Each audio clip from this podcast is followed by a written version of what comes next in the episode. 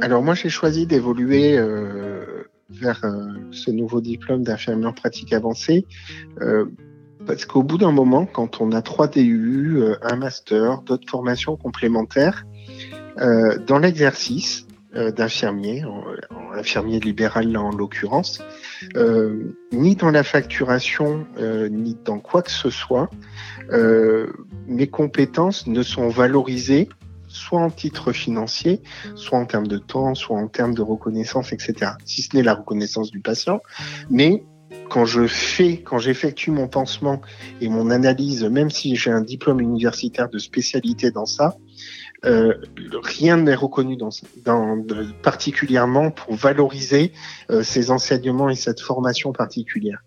Et au bout d'un moment, quand on acquiert à la fois des expertises, des connaissances et des compétences, eh bien, il y a au bout d'un moment, on a envie de travailler là-dedans et de mettre en commun. Moi, je suis passionné par les parcours complexes. Je sais que j'ai une appétence et une capacité pour faire ça plus que d'autres personnes et c'est pas une, c'est pas un problème du tout. On a chacun nos appétences. Eh bien, moi, j'ai envie de mettre ça en commun, en fait, dans le pot pour travailler ensemble et pour faciliter le travail à tout le monde.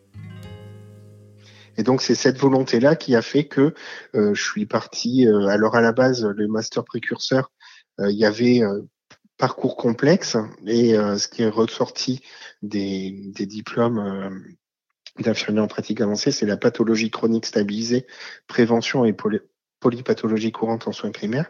Et c'est vraiment cet aspect-là qui m'intéresse et avec lequel on travaille avec mes médecins justement, c'est comment est-ce qu'on euh, fait pour accompagner ces patients dans leur parcours de la pathologie.